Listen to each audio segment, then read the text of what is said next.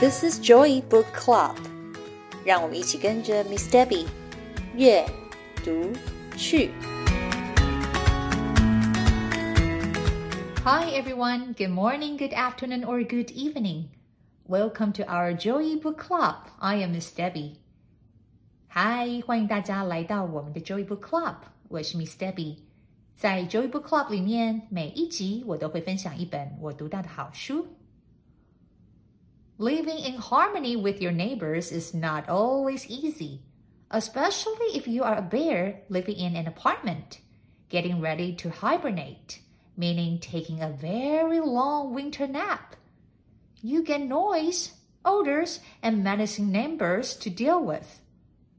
Happily, the wise owl landlord rearranges everybody so all the animals can live in peace. Let's read this warm and funny story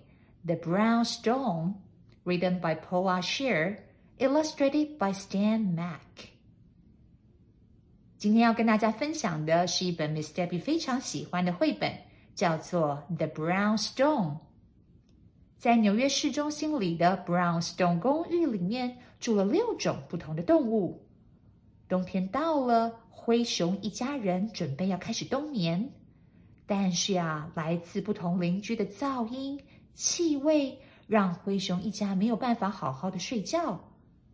这六种动物要怎么协调才能够好好的住在同一栋公寓里面呢？聪明的房东先生猫头鹰会不会想出好方法呢？让我们一起来读这本由作家 Paula Shear、插画家 Stan Mack 完成的绘本《The Brown Stone》。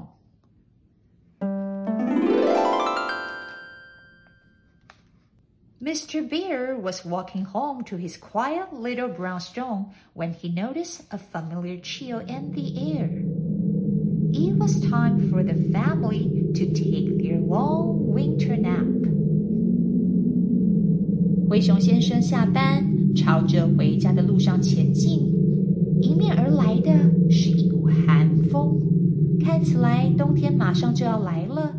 灰熊先生走进一家人所居住的公寓。 Brownstone 心里想着：“嗯，冬眠的时刻要到了。” The bears live on the first floor. Miss Cat live across the hall. The pigs and the mice live on the second floor. And the kangaroos and Mr. Owl, the landlord, live on the top floor. That night, the bears finished dinner, slipped into their pajamas, and snuggled into bed. Mr. Bear set the alarm for March and turned out the light. When Do Re Meow sounded from across the hall. What's that noise? asked Mr. Bear. We will never get to sleep. 灰熊一家人住在公寓的一楼，猫小姐呢则住在走廊的对面。灰熊一家人的楼上，也就是二楼，住着猪爸爸、猪妈妈、猪小弟一家人。对面呢，则是老鼠爸爸、老鼠妈妈跟老鼠妹妹，他们住在猫小姐的楼上。而最顶楼，也就是三楼，则住着袋鼠先生、袋鼠太太。他们住在朱先生一家三口的楼上，而顶楼的另外一侧则住着房东猫头鹰先生。当天吃完晚餐、收拾整理完之后，一楼的灰熊一家人穿好了睡衣，舒舒服服的爬上了床铺，把闹钟调到了隔年的三月，也就是春天的时刻。他们把灯关起来，准备要开始冬眠了。没想到啊，do re 喵，一阵阵的钢琴声从对面传了过来。灰熊先生从床上跳了起来，说：“什么声音啊？这么吵，我们没办法睡觉啊！” Mr. Bear knocked on Mr. Owl's door, startling him out of his chair. Crash! What can I do for you, Mr. Bear? It's Miss Cat. She's too loud and we can't sleep, say Mr. Bear. Perhaps the pigs will change apartments with you. Then you'd have the mice next door. They are nice and quiet. The pigs were quite willing to change apartments with the bears. They've always wanted to live on the ground floor. 灰熊先生气冲冲地跑到了三楼猫头鹰房东的门口，用力地敲门，把正坐在沙发上休息的猫头鹰给吓坏了。什么事啊，灰熊先生？有什么我可以帮忙的吗？房东先生，请你帮帮忙。是猫小姐。他弹琴唱歌的声音太大了，我们没有办法睡觉啊！灰熊先生着急的跟猫头鹰讲：“这样吧，你们跟楼上的猪先生一家人互换如何？这样猪先生搬到一楼，你们搬到二楼，而对面的邻居啊是二楼的老鼠一家，他们很和善又安静。”这样应该就没问题了吧？而猪先生一家一直都想从二楼搬到一楼，这样刚刚好。他们就这样跟灰熊一家交换了房子。Soon the staircase was busy. The bears moved up the stairs. The pigs moved down the stairs. Before long, all was quiet again. The pigs cooked dinner the sand wafting across the hole. The bears climbed into their beds once more and were all falling asleep. When 楼梯间里面一下变得忙碌了起来。灰熊一家忙着往楼上搬家，猪先生一家则收拾好东西搬到了楼下。没多久，公寓就安静下来了。搬完家的猪太太正在忙着煮晚餐。 而食物的味道飘到了走廊，灰熊一家人也准备睡觉，开始冬眠。Thump, thump, thumpity thump sounded over their heads. What is that noise? growled Mr. Bear. What is that smell? cried Miss Cat. Mr. Bear and Miss Cat marched up to Mr. Owl's door. 就在这个时候啊，灰熊卧室的天花板传来了 thump thump thumpity thump 的声音。天哪，这是什么噪音啊？灰熊先生大叫着。而同一个时间，一楼的猫小姐闻到了对门猪太太煮饭的味道，也嗅了嗅鼻子，说：“呃，这是什么气味呀？”就这样。灰熊先生和猫小姐跑到了三楼房东猫头鹰的门口。Knock, knock, knock! Crash! Mr. Owl was startled out of his chair once more. What can I do for you, Mr. Bear, Miss Cat? It's the kangaroos, said Mr. Bear. They are louder than Miss Cat. It's the pigs, said Miss Cat. Their cooking smells awful. Mr. Owl had an idea. Knock, knock, knock！坐在沙发上休息的猫头鹰先生又被吓醒了。什么事啊，灰熊先生跟猫小姐？有什么我可以帮忙的吗？灰熊先生立刻说。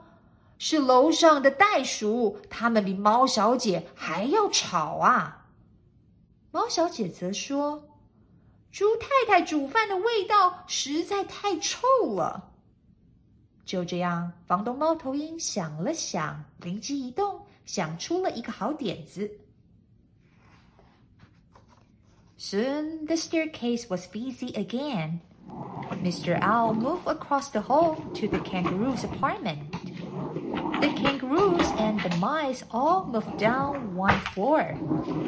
The pigs moved upstairs to Mr. Owl's old apartment. and Miss Cat moved across the hall to where the pigs had just left. The bears stayed put. Once everyone was settled, the bears went back to bed. Brownstone 公寓里面再度变得忙碌。 三楼的房东猫头鹰决定搬到对面的袋鼠家，而袋鼠呢，则搬到了二楼本来老鼠家。而本来住在二楼的老鼠一家三口，则搬到了正下方原本属于猫小姐的一楼公寓，而猫小姐则搬到了对面。然后呢，再把猪先生一家三口搬到了三楼，原本是猫头鹰的家，而猫小姐则搬到了对面，原本是猪先生的家。灰熊一家人则维持不动，终于搞定了，灰熊一家可以安安稳稳的睡觉了。Upstairs, the pigs were eating. Mr. Owl was reading. On the second floor, the kangaroos were dancing. The bears were sleeping. Downstairs, Miss Cat was cleaning, and the mice were thinking about dinner when. Thump, thump, thumpity thump! What's that noise? The mice ran into the hallway to see what was happening and saw their new neighbor across the hall. Miss Cat was thinking about dinner too. The mice ran upstairs to see Mr. Owl. 公寓里面又恢复了宁静。三楼的猪太太煮好饭，一家人正准备开始吃饭。而对面的猫头鹰先生在沙发上看书，看着看着又开始打瞌睡了。而在二楼的袋鼠正要开始练习跳舞。而灰熊一家人正舒服的睡觉。住在一楼的猫小姐正准备开始打扫公寓，对面的老鼠一家人则正在想着晚餐到底要吃什么。就在这个时候啊，老鼠的天花板传来了 “thump thump somebody thump” 的声音。这是什么声音啊？老鼠一家人打开了门，正要到二楼看看发生了什么事情，而就这么巧，对面的猫小姐也打开了门，探出头来。哦，猫小姐一看到老鼠，就想到自己还没吃晚餐呢。老鼠一家可是吓坏了，连忙跑到三楼去找猫头鹰先生。Tap, tap, tap. Crash. What can I do for you, Mr. Mouse? asked Mr. Owl. We cannot live across from Miss Cat, Cat, Cat, squeaked Mr. Mouse. And we still cannot sleep, roared Mr. Bear, coming up the stairs. Tap, tap, tap. Oh, 是老鼠先生啊，怎么啦？有什么事情吗？猫头鹰先生， 我们我们可不能住在猫小姐的对面呐，太可怕了。而就在这个时候，二楼的灰熊先生也上来了三楼，生气的说：“对面的袋鼠跳舞的声音实在太吵了，我们还是没有办法睡觉啊。” Once again, the staircase was busy. The bears changed apartments with the pigs so that no one lived above them. Mr. Owl switched apartments with the mice so that they were as far away as possible from Miss Cat. 这下子啊，楼梯间里又变得忙碌了起来。灰熊一家搬到了顶楼，跟原本是猪先生一家人的公寓互相交换， 这样就没有人在灰熊的上方打扰他们。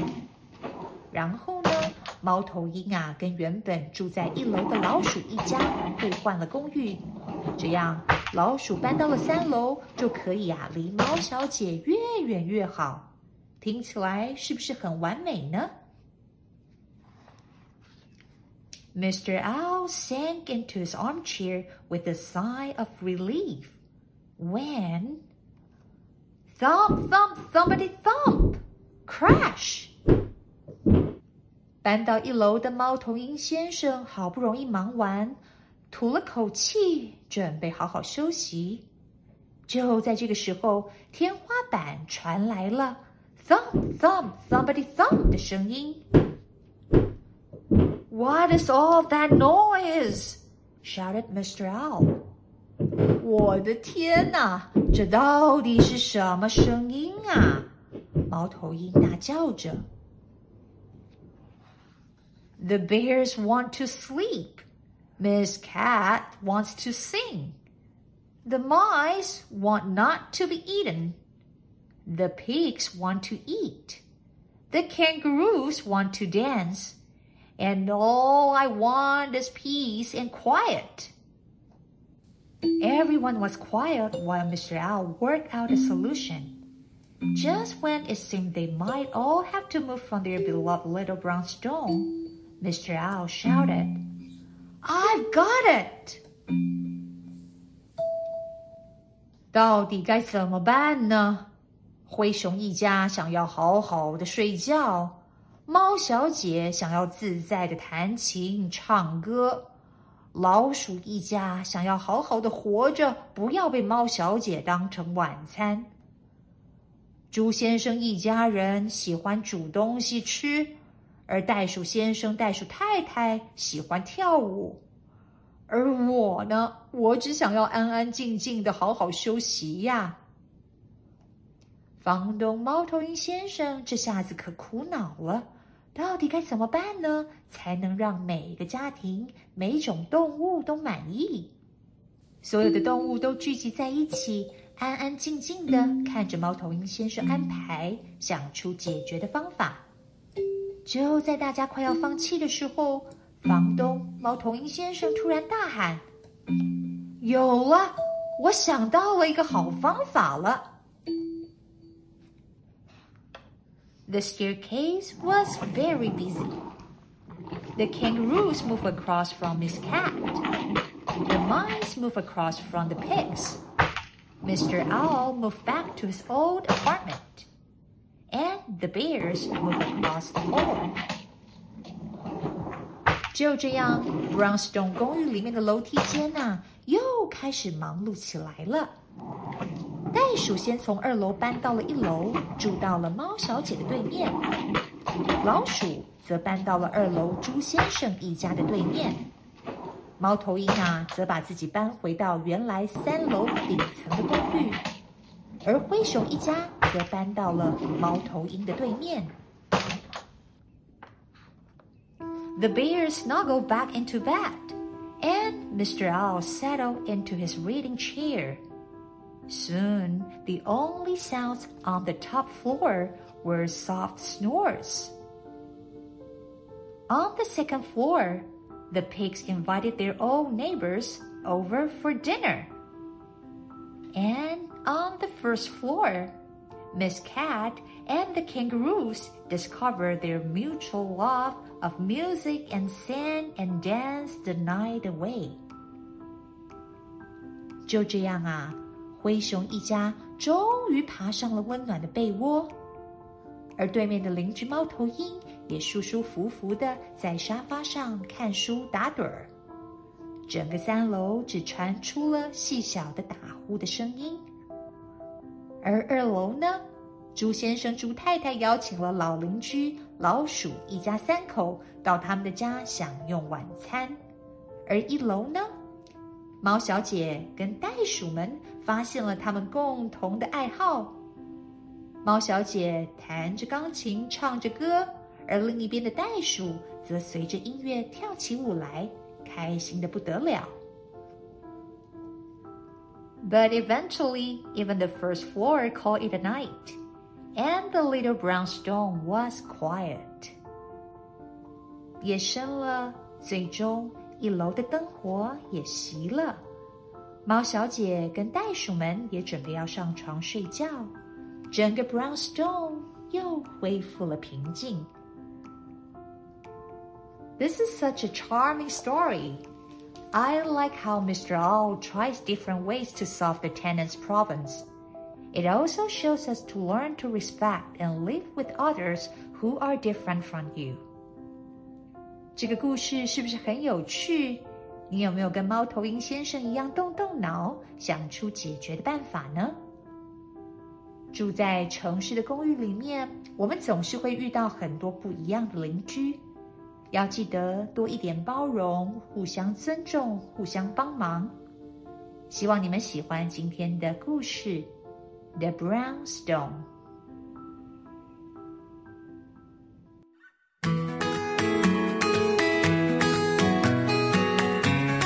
Thanks for listening. If you enjoyed this episode and you would like to help support the Joy Book Club, please share it with others or post about it on your social media. You can always reach out me on Facebook at Miss Debbie's Joy Book Club or email me at joybookclub2022 at gmail.com. 谢谢你们今天和 Miss Debbie 一起读书，别忘了订阅 Joy Book Club 的频道。如果有任何的问题，欢迎你们 email 给我。 或者是到 Facebook 上面搜寻并加入 Miss Debbie's Joy Book Club，就可以找到我了。I will see you next time. Bye.